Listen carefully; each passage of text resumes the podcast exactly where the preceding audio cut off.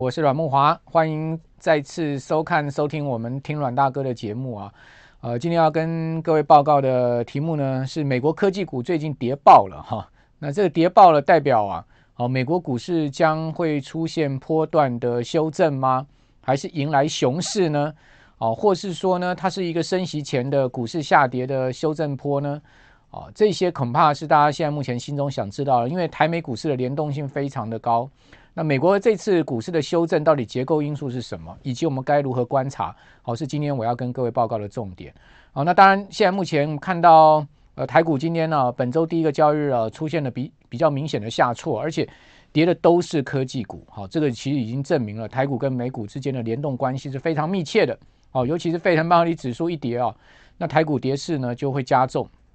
还可以看到啊，今天呃这个费城半导体指数呢。现在目前在上周的跌幅啊，是美国四大指数里面最大的哈。那其次是纳斯达克指数，再来呢才是标普跟道琼。也就是说，道琼在上周的跌幅呢是最小哈，但是呢，呃，这个纳指都是超过三趴啊，甚至费半指呢全周的跌幅是将近四趴啊。所以显示呢，上周美股的修正最主要是以科技股为主哈。但是各位有没有发现，上周五啊，其实道琼啊啊也出现了明显的下挫。而且呢，跌破了我先前跟各位报告的三万五千三百点这个重要的防线。好，一旦这个防线跌破了，就代表它跌破了月线很重要的支撑的这个位阶了。那现在看起来，呃，上周五道琼这根黑 K 啊，并不是太好。好，同时呢，上周五啊，居然它跌的是科技，呃，这个道琼最主要主跌的是能源股跟金融股。哦，尤其像高盛啊，好大摩、小摩啦，好这些呃重美国的这个华尔街的投行啊。哦，跌幅都超过三趴啊，实际上是跌得非常重了哈。那这样的下挫啊，其实令人感觉起来有点担忧了哈。为什么？因为科技股跌完跌金融股，那金融股跌完会不会又再跌科技股呢？变成是一个轮跌的态势呢？啊，因为毕竟这一波科技股下跌的过程中啊，其实美国的金融股相对是比较抗跌的。哦，但是在上周五，哦，道琼领跌的却是能源股跟金融股。哦，这不行不免的令我又有一点忧虑了哈。好，那尤其是呢，在这一次啊，最主要科技股下挫的主要原因，是因为这个升息可能会提前哦。同时呢，大家看到通膨的压力啊，哦，使得联准会呢要在明年三月就结束了 QE。好，那这一些因素促使了科技股下跌。那照来讲，升息啊，其实是有利于金融产业的啊。银行、保险在升息的环境下面呢，啊，相对是得利的。但是呢，金融股却是在上周五出现了重跌啊，这也是让市场啊感觉起来就是有一点啊，这个比较诡异的地方了哈。好，那我们首先来看到，就是说现在目前市场对于利率的预期啊，其实是越来呃越明显的趋向啊，这个利率要提前的走高了哈。那因为毕竟美国的通货膨胀啊，不管是 PPI 或者 CPI 啊，这两个重要的数据呢，哈，都出现了呃这个相当惊人的持续的增长哈。那这个物价的压力已经是呃可以如如同三班三班大的大三班一样大的的情况下这个造顶的情况了哈。呃，这个 PPI 是来到了这个九点六，好，创下有统计以来的新高。那 CPI 呢是来到了这个六点二，好，创了四十年来的新高，好，一九八二年来的新高，好，所以显示呢，联准会啊不得不要要提高了这个大家市场上面对于利率啊这个要提前升息的预期啦，去压抑这个通货膨胀。但现在目前联准会采取这样的货币政策啊，是不是能增压压抑住通膨啊，也还变成是一个问号了哈。不管怎么讲，联总会总是哦得这个让市场的预期心理啊呃更进一步的消除。所以说呢，在这个点阵图啊，大家可以看到。哦，非常明显的啊，这个十二月的这个点阵图呢，啊，跟九月的点阵图啊，这个位位移的情况，往上位移的情况更明显。哦，哦，包括了明年、后年跟大后年，也就是二零二二年、二零二三年跟二零二四年，哦，联准会的十八位决策官员呢，他们对于未来利率的预期呢，是越来越往上移了。这个跟九月份的这个点阵图，哦，大家一比就知道哈，这个位阶上移的情况非常明显。那明年呢，大概。现在目前看到的状况呢，是升息两次到三次，哦，另外呢，呃，二零二三年呢可能会再升息两到三次，然后二零二四年呢，哦，再升息两到三次，所以也就是说呢，经过三年的一个升息周期啊，现在目前市场预估大概会升息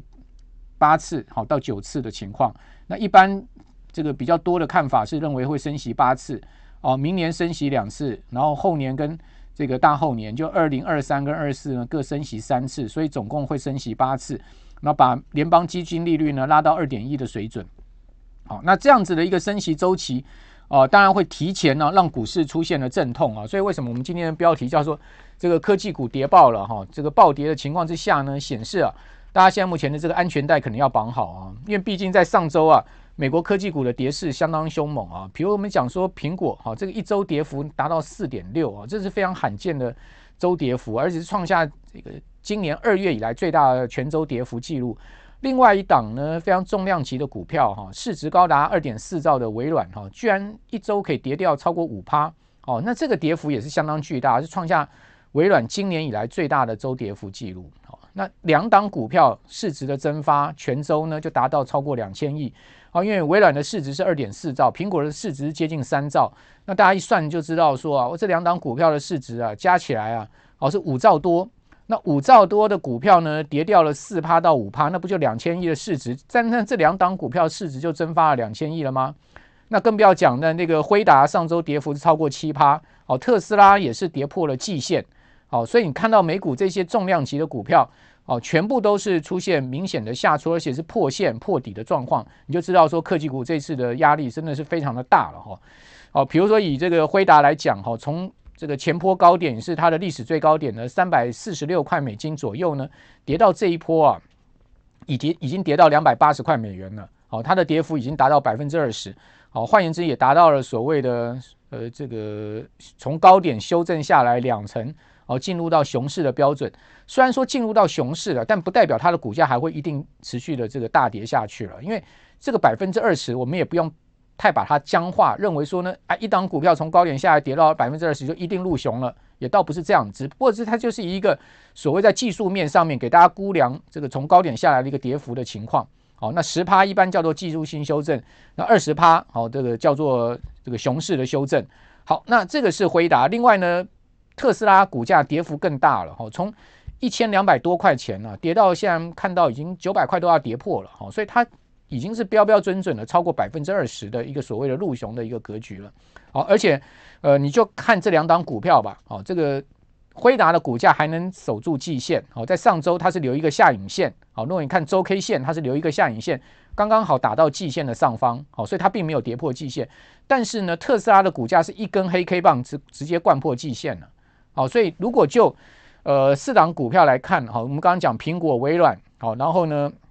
呃，辉达、特斯拉来看，这四档股票里面最弱势的就是这个特斯拉了，好，因为毕竟 CEO 呃伊隆马斯克不断在卖自家股票嘛，哦，在这样卖股的情况之下，市场信心总是会动摇，再加上它它这个过去两年来的股价涨幅实在太大了，好，所以就出现了这样的一个压回，哦，所以特斯拉如果不止止稳的话，那相对哈。呃，最弱势的股票不止稳，那相对呢，整个这四档股票，你说要全面止稳的几率，好，就相对小一点。所以，我们一般来看的话，就要先从最弱势的股票要先止稳。哦，那特斯拉止稳之后呢，辉达股价也能不跌，哦，而且守住季线的话，那大体上呢，就你就可以推推论说，苹果跟微软的股价大概也不会再出现更大幅的下跌了。如果说呢，特斯拉的股价持续破底，哦，持续重挫，甚至跌破九百美元，一直往下。然后包括了辉达的股价也贯破了季线，那你对苹果跟微软的这个股价的走势，你就更可能要更谨慎一点哦，因为毕竟呃这个微软跟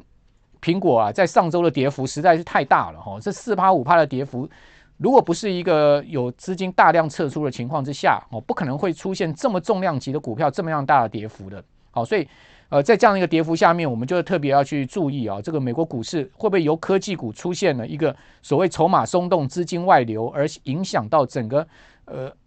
美国这个各大指数的一个稳定性？好，那再加上我刚刚讲了，这个金融股也接连的科技股下跌，这是另外一个不好的讯号。好，这个上周五，好道琼里面的成分股，好，你可以看到这些重量级的金融股全部都是出现这个四趴、三趴的跌幅，这也是一个。相当不好的讯号，哈，这个所以在这样的状况之下，我们对于后市就要特别谨慎一点，好。那除了这个通膨的压力啊，这个要让联准会啊提早升息结束 QE 之外呢，另外还有疫情的问题。大家可以看到这 Omicron 的疫情啊，啊，英国已经是几乎要再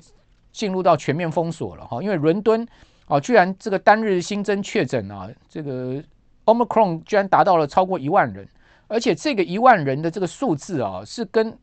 一开始发现 Omicron 啊，哦，这个病毒在英国现中啊，它是呈现几何级数的一个跳增，相当惊人的一个状况哦。呃，五在上周末，英国已经出现伦敦一万人确诊 Omicron 这个病毒的之前的这个周一，好，也就是上周一呢。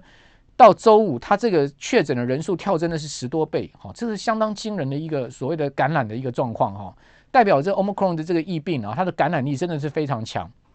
那至于说后面会不会造成整个医疗的瘫痪，哈，包括整个经济呃更进一步的封锁，这是我们要要去注意的，哈，因为伦敦已经宣布进入到重大事件了嘛，好，再加上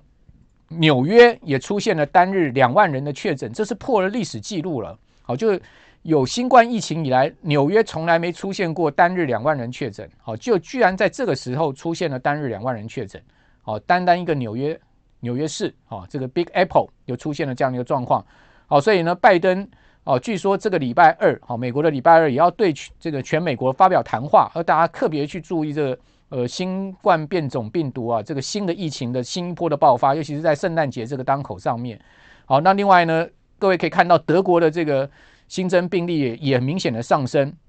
哦，还有呢，整个欧洲的状况，哦，看起来也不乐观，哦，所以说呢，整个呃疫情呢，又是呃经济上面另外一波压力出来了。日本也听说要再继续延长它的边境封锁，好，所以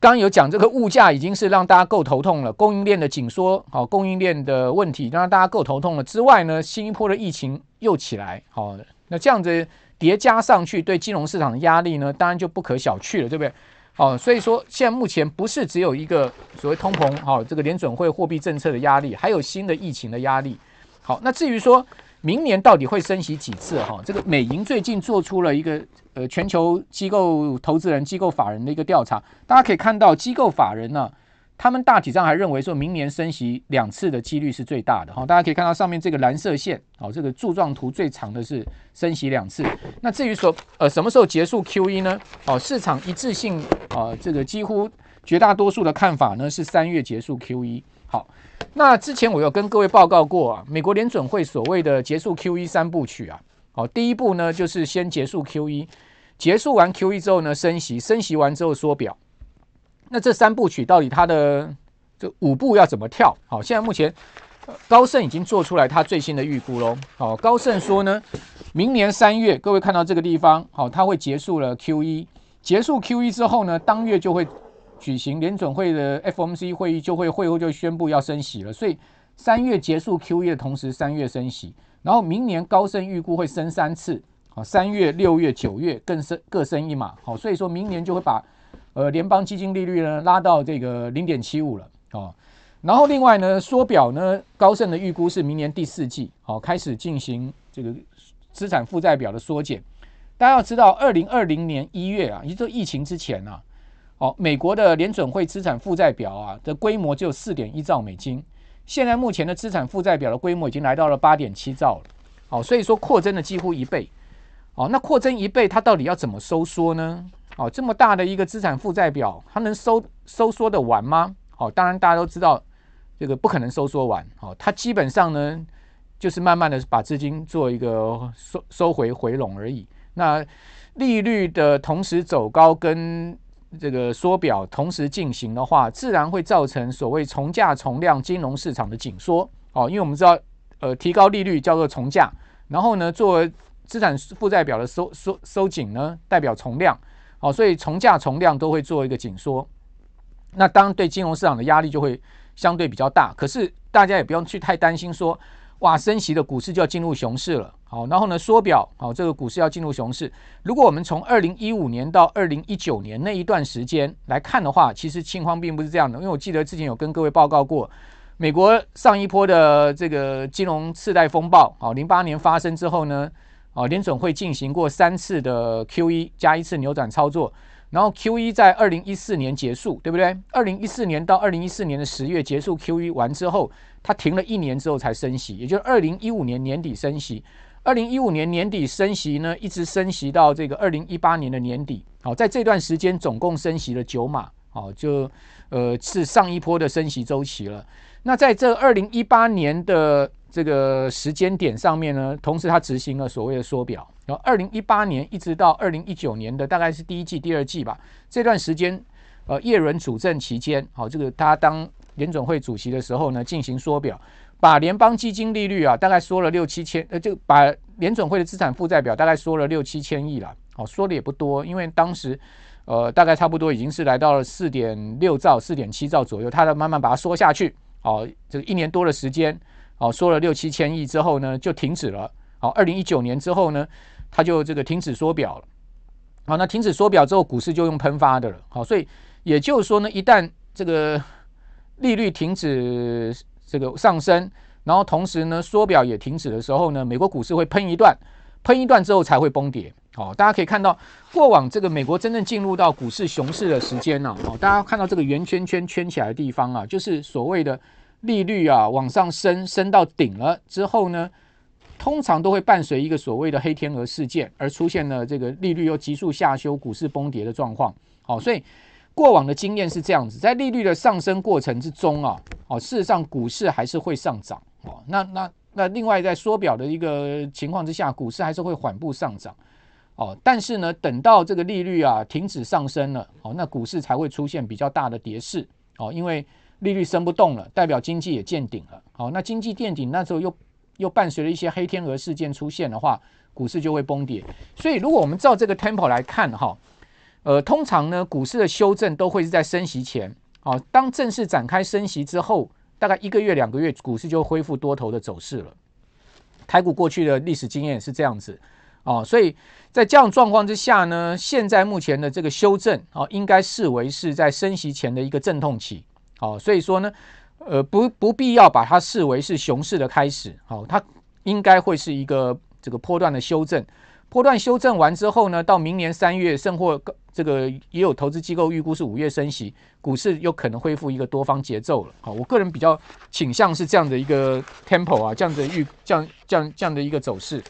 哦，那那那至于说在升息前股市会修正多少呢？哦，过往的经验大概美股会修正差不多十趴到十五趴。台股加权指数有可能会修正到十五趴左右，十五趴上下，这是一个过去平均的数字。哦，有这个投资机构统计出来，以加权指数来讲，哦，升息前的一个阵痛，通常会修正十五趴左右。哦，修正十五趴是不是一个很大幅的修正？它还达不到熊市的标准，但它已经超过技术性修正的一个标准。哦，那十五趴的修正，如果以现在目前的指数空间来看的话，也这个上两千点哦，也要是也是要注意，也是要避开的哈。所以。在这样状况之下呢，如果说真的我们预估啊，它现在目前就展开了一波升息前的修正的话，那可能大家对后市的这个资金的一个投入的比重也好，或者是说你的手上的持股的这个类型也好，你就要可能要特别的去注意，尤其是要避开一些所谓涨多的股票，好，相对呢，呃，这个本益比比较高的股票，好，回到一些 low beta 的，好，回到一些相对价值型的股票上面去，好，比如说像今天台股在涨什么，你们看到？像这个这个国产继续涨，好，然后呢，钢铁股的中红啊、中钢啊这些股票领涨，那跌什么呢？都是跌一些科技股、半导体股票。为什么？因为答案很清楚啊，道理也很简单，就是说这些科技股、半导体股呢，他们先前已经涨多了哦，他们是先前的多头的主攻部队，他们的本益比比较高，然后他们的股价涨幅也相对大哦，那相对他们的贝塔值也比较高啊，所以说在这样状况之下呢，这个。盘势一旦不稳定，跌的就是这种股票。那相对呢，像国产呐、啊，好像一些金融股啦，哦，他们的贝塔值比较低，哦，相对他们又是一个比较低基期的股价，哦，二三十块钱的股票，呃，讲实在，他们也不是没涨，但是呢，相对科技股，他们涨的幅度是比较小，哦，同时他们有比较好的殖利率，哦，毕竟可能殖利率算下来至少五趴、六趴，甚至有七趴的，啊，那这样子。又 low beta，殖利率又高，相对股价基期也比较低，那股价本身也比较低的所谓双低股，哦，第一个股价比较低，第二个呢基期比较低的所谓双基双低股，又有比较高的殖利率，相对它又是呃所谓价值型的标的，哦，那这一些呢就会变成是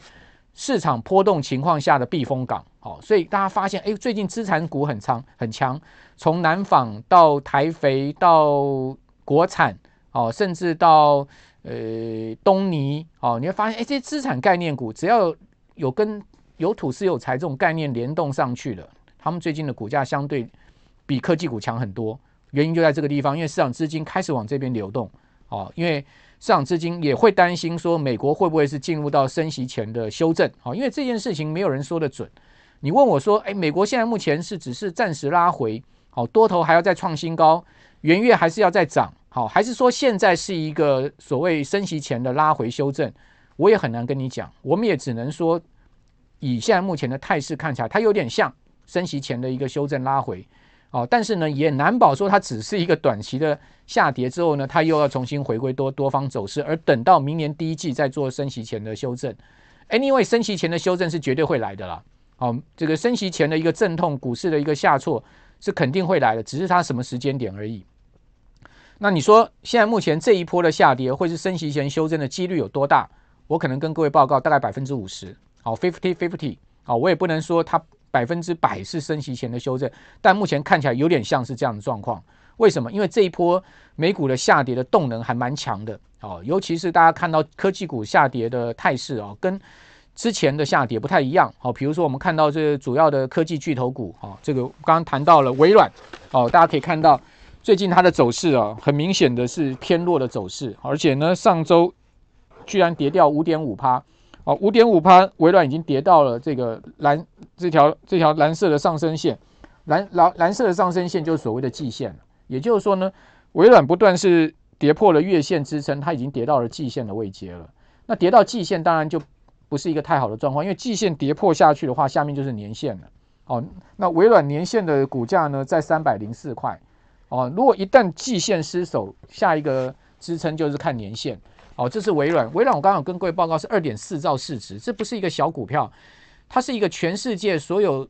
这个主权基金、退休基金、哦，所有的投资法人大家都持有的一档股票，而且是 ETF 里面重要的持股。那这家这档股票一旦修一旦修正往下，哦，它出现比较明显的筹码修松动的话，那你就不能把这个修正等闲视之了，对不对？更何况微软修正的同时呢，苹果股价也出现了明显的一根黑 K。大家可以看到，苹果在前在这一根黑 K 的同时，它是创新高的哦，股价来到一百八十二块，也就是说，它上周苹果股价还创过历史新高。但创新高之后出现了一波压回啊，跌幅呢达到了百分之四点六，四点六是相当大的跌幅，是苹果今年二月以来最大的这个周跌幅记录。哦，微软我刚刚讲的是今年以来最大的跌幅记录。哦，再加上特斯拉，哦，包括辉达的股价都重跌，大家可以看到这个是呃谷歌，哦，谷歌的股价呢也同步的出现了上周将近四趴的跌幅。哦，这三档股票何其重要啊！哦，我们都知道，过去半年来啊，那标准普尔五百指数之所以能上涨到今天，呃，这个今年以来涨了差不多有两成多啊，最主要就靠几档股票在推动，微软、苹果、谷歌，哦，辉辉达这些股票在推动了。如果没有这些股票的话，不可能，呃，美国股市有这样的涨势的。好，所以说这些股票一旦失失去了这个上升的动能的话，那你对整个美国股市啊。哦，你就必须要提高一分戒心了。好，呃，同时各位看到辉达的走势是这个感觉起来它的这个结构面更不好啊，因为看到它其实已经是跌到了季线上方哦，而且它跌下去的这个角度更陡哦，而且它已经是比呃微软跟苹果领先见顶的哦。好，如果你把三百四十六块这个股价这边看成是一个相对。短中期的一个头部的话，呃，这个最高最高价的话，哦，那它已经是领先好几周前就开始先跌了，哦，那苹果跟微软是上周才开始出现黑 K 棒，哦，如果看周 K 线的话，上周才出现了一个比较明显的，呃，全周下跌的黑 K 棒，但是呢，呃，辉达是四周前就已经见到这个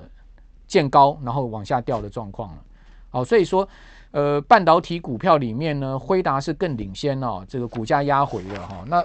那更不要讲，好，这个比辉达还领先股价压回的就是特斯拉了。特斯拉是六周前就见高了，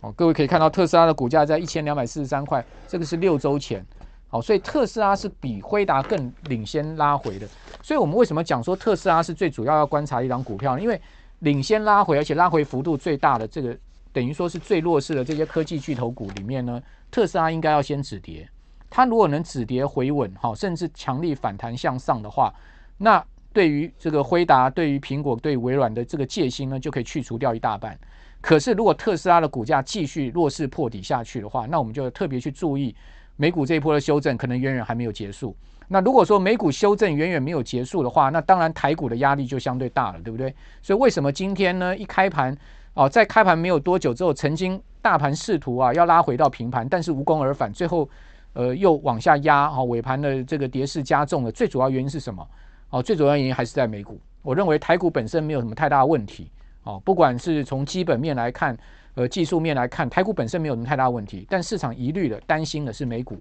好，如果美股真的出现了